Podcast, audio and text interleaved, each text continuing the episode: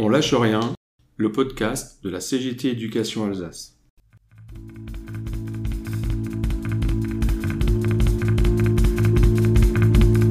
C'est bien de se confronter un peu à la vraie vie, euh, sortir de son château et puis euh, aller discuter avec euh, des, salariés, des citoyens qui posent des questions. Le, même qui distribue de l'argent aux plus fortunés est en train de remettre en cause ceux qui ont des droits les plus élémentaires. J'ai dit à ma femme, François Mitterrand a décidé d'abandonner le programme commun d'embauche. Fais les valises, on rentre à Paris. Bonjour à tous, on se retrouve sur le podcast de la CGT en compagnie de nos deux Pokémon, euh, Laurent Fassler de la CGT Éducation Alsace, bien sûr, euh, ainsi que Sébastien Couturier. Donc aujourd'hui, on fait un spécial rémunération. Donc autant le dire tout de suite euh, à nos auditeurs, c'est pas pas la joie, c'est pas des bonnes nouvelles. Pour un peu euh, cadrer le débat, hein, il faut rappeler que ce, problème de pouvoir d'achat n'est pas ancien. Là, en, furetant un peu, fouinant sur euh, Internet, euh, j'ai trouvé un article du Café pédagogique où on parlait de la perte de pouvoir d'achat des enseignants entre 1981 et 2004. Hein, donc, c'est pour dire que le sujet n'est pas ancien du tout. Donc là, on va même pas essayer de renouveler le genre. Hmm. Et euh, autant dire aussi que les choses ne se sont pas arrangées euh, depuis 2004. Donc voilà, je vais laisser la parole euh, peut-être qui veut commencer, Laurent ou Sébastien, qui est, qui est le plus énervé, qui est le plus énervé. Hmm. je sens, je sens que Laurent, Laurent est chaud, Laurent est prêt. Alors Laurent, qu'est-ce que tu peux nous dire là-dessus? Parce que je suis chaud effectivement et que c'est un sujet que qu'on traîne depuis des années, hein, donc euh, qui arrive maintenant sur euh, sur la scène un peu de tous les métiers, mais que euh, la fonction publique et, l'éducation traînent depuis des années, puisque notre rémunération est fonction effectivement d'un point d'indice, hein, donc qui est multiplié par par une valeur en euros, et, ce point d'indice est gelé maintenant depuis 10 ans. C'est-à-dire que euh, là où partout dans le privé, il y a au moins des négociations salariales annuelles obligatoires et où il y a du 1%, 2% par an d'augmentation de salaire, nous, depuis maintenant 10 ans, nous n'avons eu aucune augmentation alors qu'effectivement l'inflation euh, continuait dans le pays. C'est-à-dire que les collègues pratiquement gagnent de moins en moins, d'année en année, sauf effectivement qu'ils euh, progressent au niveau de leur carrière. Et donc, euh, leur progression de carrière leur tient lieu d'augmentation, ce qui n'est absolument pas le but, effectivement, d'une progression de carrière. Oui, donc, parce que ce qu'il faut bon, rappeler, je pense que la plupart de, nos auditeurs le, savent, mais oui, on perd du pouvoir d'achat, c'est-à-dire que nos salaires ne, baissent pas, le point d'indice jusqu'à présent n'a pas baissé, mais en gros, euh, il va moins vite que l'inflation. Hein, alors c'est vrai que j'avais lu euh, une étude euh, il y a quelques années où, en gros, hein, pour faire simple, on avait à peu près perdu 0,8, euh, 0,9% de pouvoir d'achat par an, ce qui est relativement négligeable. Hein. Ah, c'est-à-dire que personne, personne ne, va, ne va descendre dans la rue parce qu'il a perdu 20 euros de salaire mensuel. C'est des fois un peu invisible, on s'en rend pas trop compte, mais en effet, euh, quand ça se cumule année après année, euh, bon, pour ce qui me concerne, donc moi j'avais pris une petite calculette financière là, euh, si mon, salaire, si mon point d'indice avait suivi l'inflation depuis le début de ma carrière, il y a 20 ans, eh bien aujourd'hui je devrais gagner 400 à 500 euros net de plus par mois, ce qui est considérable, considérable. Alors toi, c'est Sébastien, là, on, te voit sur la vidéo, euh, particulièrement triste. Euh, voilà, Qu'est-ce que, qu'est-ce que tu peux dire, toi Qu'est-ce que tu peux amener par rapport à ça? Tu as peut-être un ressenti plus personnel, quoi, moins abstrait? Hmm? tu, tu, nous entends, Seb Oui, ouais, je vous entends. Et vous, vous m'entendez? Allô, oui, euh, on t'entend. Bon, Sébastien était carrément en mode statut. Là, il a, le, pouvoir d'achat, ça passe pas chez lui. Alors, est-ce que, est que toi, tu as peut-être un exemple je, suis, gelé euh, comme le, point d'indice. oui, parce que le. Ouais. En, fait, on voit dans, dans, dans, la com qui est faite par le ministère, c'est que dire bah, il y a une augmentation, on veut une augmentation dans la carrière des profs. Mais en fait, c'est simplement les changements d'échelon. À échelon égal sur, euh, des, sur les années précédentes, on, est, on est perdant. On est perdant, on n'a on pas de, de, réévaluation par rapport au coût de la vie qui augmente, qui augmente. Et puis là-dessus, ben, le point d'indice ne suit pas. J'allais dire même, euh, même on sent sent que même si ça avait suivi, hein, la, vie est plus chère et même sur les, choses de, base comme l'alimentation, le logement, euh, dans, dans, les grandes villes comme Paris, Lyon, Strasbourg euh, et, autres grandes villes. Donc on est doublement, doublement perdant. Et puis quand on voit les... Je, quand je discute avec les, des, enseignants, mais qui sont plutôt à la retraite, donc la génération du, du dessus, je dirais, ben, ils n'avaient pas du tout le même train de vie que nous. Ils avaient une résidence secondaire, ils partaient en vacances euh, à chaque petite vacances, etc. Des choses qu'on qu pu se permettre, nous, maintenant, en tant qu'enseignants, euh, tant qu'enseignants, euh, j'allais dire lambda, mais tout, à chacun. Oui, alors tu, tu dis quelque chose, Seb, de, de très intéressant parce que euh, enfin, tu amènes quelque chose en plus là par rapport, euh, je parlais de, un peu d'immobilier, là, bon, des résidences secondaires. Alors c'est vrai que là, y y a, je connais pas d'enseignant aujourd'hui qui a, une, résidence secondaire comme c'était plutôt euh, pas la norme, mais plus courant euh, avant. Du moins, c'est ce qu'on c'est ce qu'on m'a raconté. Mais c'est vrai que par rapport à, cette problématique du pouvoir d'achat, il faut rappeler que non seulement le pouvoir d'achat des enseignants a baissé hein, parce que notre salaire n'a pas suivi l'inflation.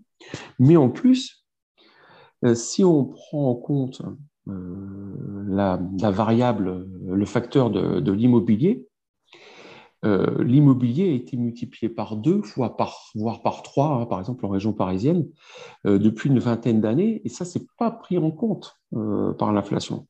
C'est-à-dire que ça aggrave encore la perte de pouvoir d'achat de la plupart des enseignants et bien sûr, euh, notamment de ceux qui débutent, qui n'ont pas pu euh, investir euh, au moment où c'était bon marché. Et donc, ça, c'est pas du tout pris en compte. Alors, on voit bien les collègues qui, sont stagiaires et qui sont mutés en, région parisienne, bah, ils tirent la langue. Hein, c'est peu de le dire, parce qu'ils arrivent, ils ont un salaire d'environ 1600 euros, ils doivent prendre une pièce dans un appartement en colocation ils vont payer 700 à 800 euros par mois. Donc, c'est ingérable. Hein, ingérable. Alors, je vois que, que Laurent euh, s'agite un peu sur sa chaise. Qu'est-ce que tu voulais nous dire euh? Oui, ben justement, moi, je, voulais réagir par rapport à ce que tu as dit sur les, sur les collègues euh, stagiaires. C'est, je pense, aussi le, le, point de comparaison idéal parce que euh, Sébastien nous parlait effectivement tout à l'heure des, des, collègues qui avaient un autre train de vie, les anciens, etc., qui sont partis maintenant à la retraite.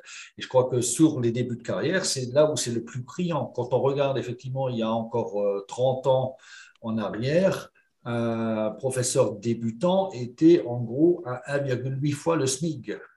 Hmm. le salaire minimum. Euh, le SMIC, euh, le SMIC, Laurent, le, le SMIC, c'est oui, commence à dater. Euh, voilà. Le SMIC, effectivement, donc, et, et maintenant, il est à 1,2. C'est ce qui est le plus parlant, c'est-à-dire qu'on a une population de la profession qui est induit effectivement par ce, gel des salaires. On a, et je, je, le rencontre de, de plus en plus fréquemment, en lycée professionnel notamment, quand on a des, euh, élèves en bac pro, euh, notamment dans l'industriel, euh, qui sortent effectivement comme techniciens d'usinage, qui sortent comme techniciens de, de, maintenance, ils commencent dans certaines grandes entreprises du privé, bah, ils commencent avec un salaire équivalent à celle d'un stagiaire prof avec un master, euh, un bac plus 5. Et eux, avec un bac pro, ils arrivent à tourner aux alentours de 1500, 1600 euros. Hein, donc euh, voilà, parce que le, leurs professions sont recherchées.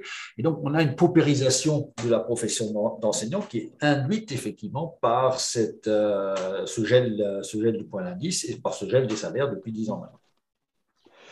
Alors, là, on a parlé à plusieurs reprises là, du point d'indice. Alors, est-ce que l'un d'entre vous euh, peut-être Sébastien pourrait un peu quand même préciser ce que c'est, parce que c'est évident pour la plupart d'entre nous.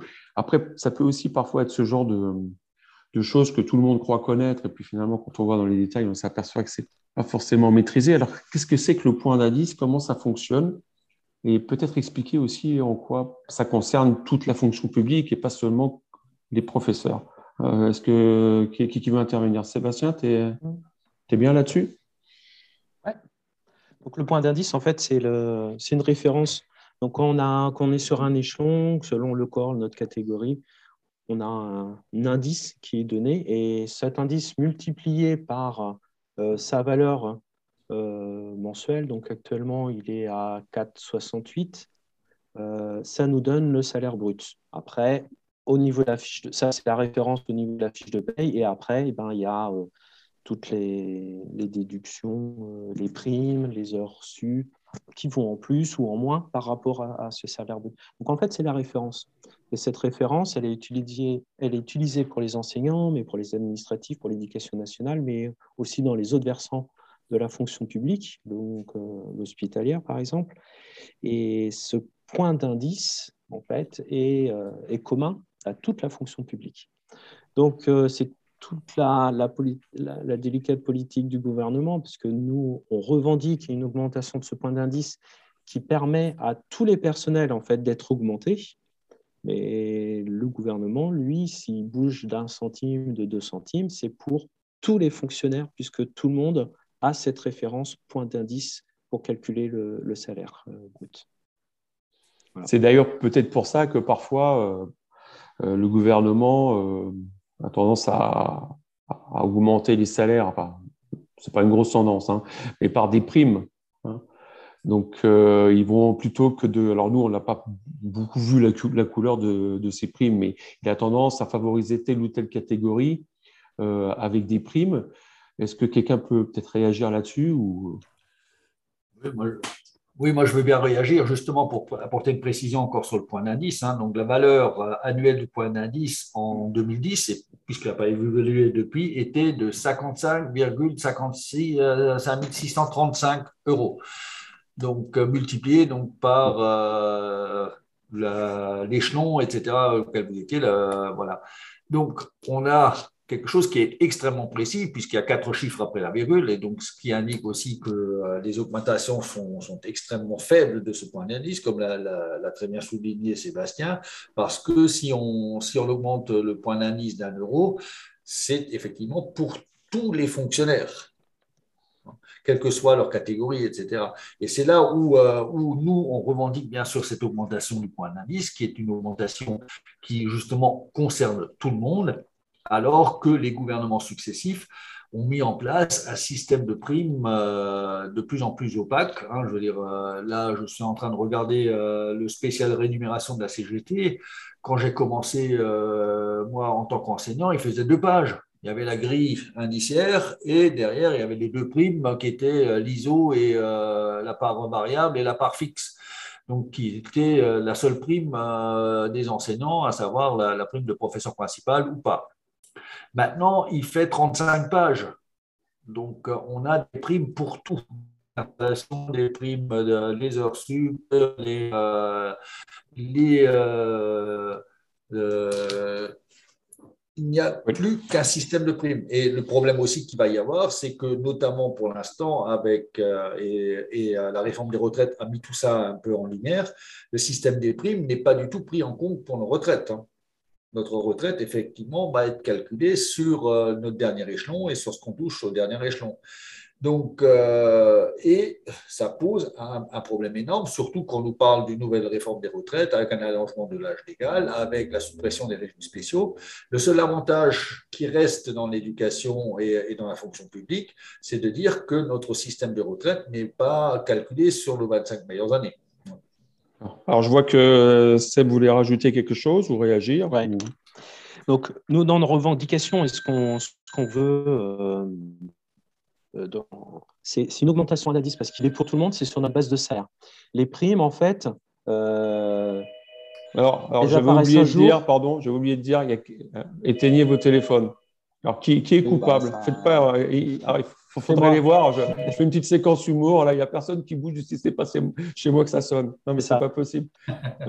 c'est ça le télétravail à la maison. Hein. C'est le moment de passer aux aveux. Hein. Il y en a un qui a son téléphone qui sonne. On va, réussir à savoir qui c'est. Laurent, à vous.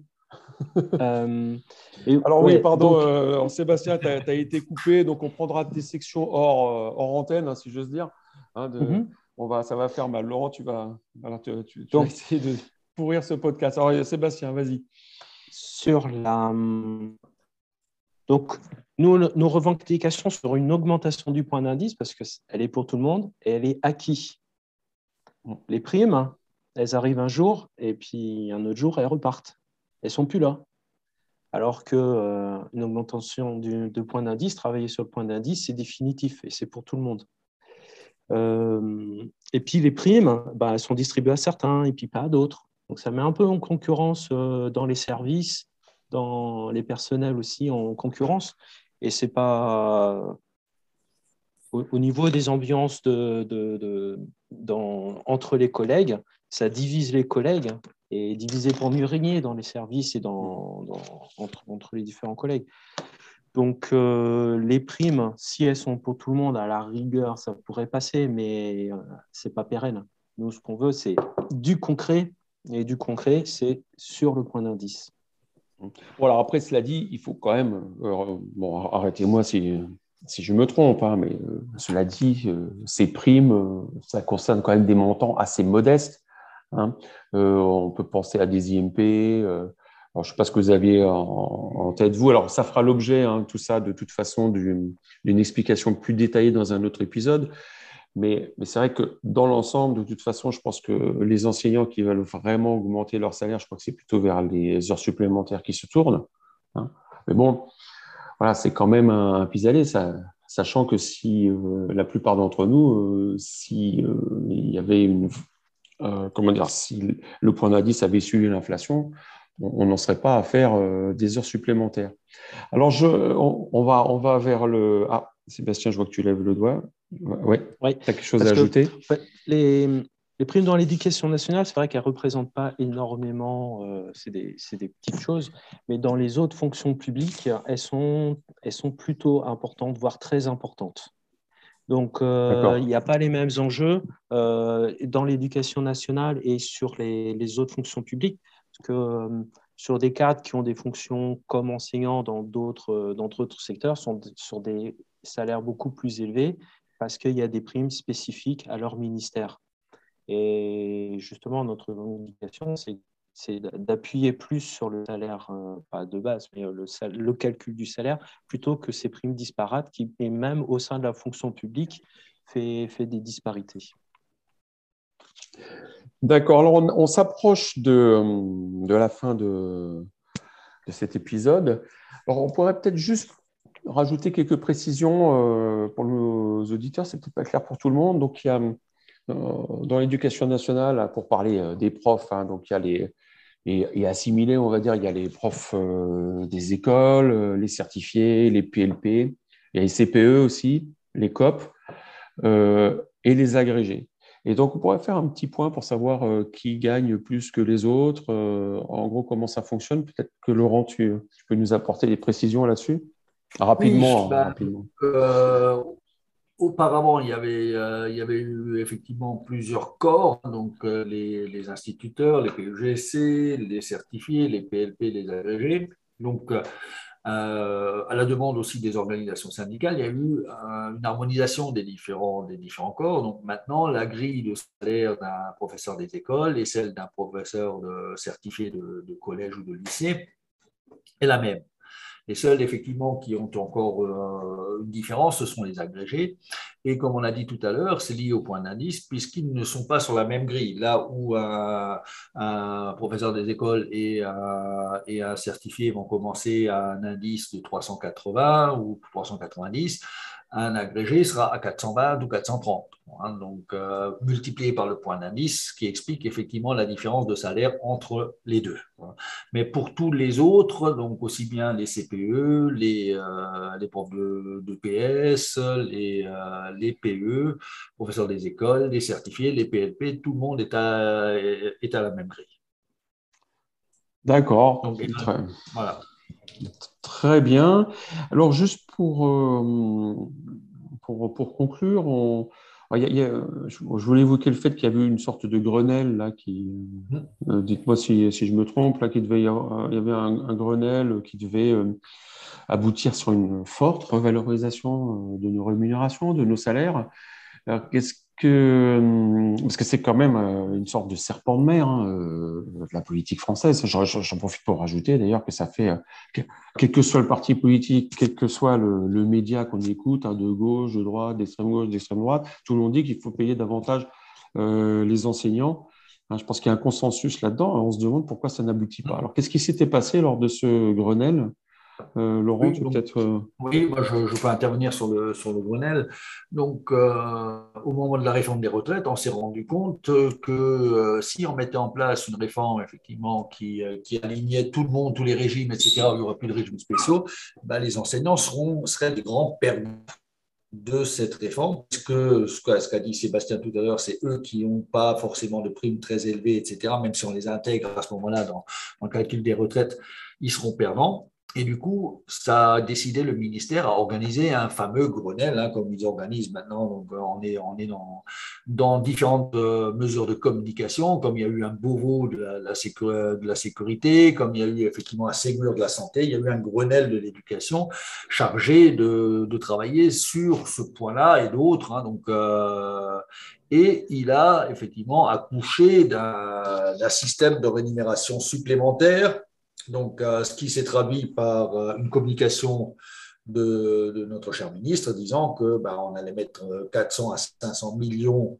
d'euros supplémentaires dans la rémunération des enseignants et donc grosso modo que les enseignants allaient être augmentés de 400 euros. Hein. donc c'est ce qui a été compris dans dans le grand public et c'est comme ça que ça a été annoncé. Donc ce qui n'est pas du tout la réalité, c'est-à-dire que ça ne concerne déjà que 31% des enseignants, c'est-à-dire ceux qui sont dans les échelons les plus bas, qui sont en début de carrière, qui seront condamnés. Et là aussi, ça sera très différencié puisque les personnes au deuxième et troisième échelon, c'est-à-dire tout de suite vraiment au début, auront une augmentation de en gros 1000, 1000 euros, 1000, entre 1000 et 1200 euros net annuels qui représente à peu près 100, euros de plus par mois, sachant que les deuxième et troisième échelons, c'est vraiment les débuts de carrière, c'est euh, pendant six mois ou, euh, ou, un an vraiment au début de carrière. Et ensuite, effectivement, ça sera dégressif, ça ne représentera plus que euh, en gros 35 ou 36 euros par mois par enseignant, et ça jusqu'au septième. Donc, ça n'est que un tiers, grosso modo, des, enseignants qui sera touché par cette augmentation, et elle sera fortement dégressive. Hein. C'est vraiment les premiers échelons.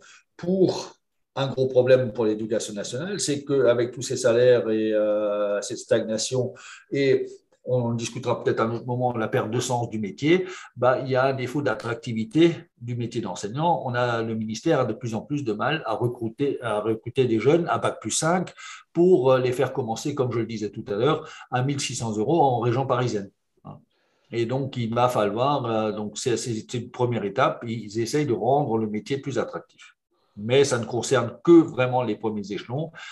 31% grosso modo des collègues, et que jusqu'au septième échelon sont concernés. Et bien sûr, c'est dégressif. Ils toucheront 100 euros pour les deuxième et troisième échelons et ne toucheront plus qu'entre euh, 50 à 30 pour les échelons suivants. Très bien, mais merci Laurent. Merci Sébastien. Je pense qu'on avait un, sujet qui correspond assez bien au mois de novembre, hein, la grisaille, la baisse des températures. Donc, euh, on va conclure euh, là-dessus. Euh, bien sûr, on, vous invite à, tous euh, vous, mobiliser prochainement. Hein. C'est des questions qu'il ne faut pas laisser de côté.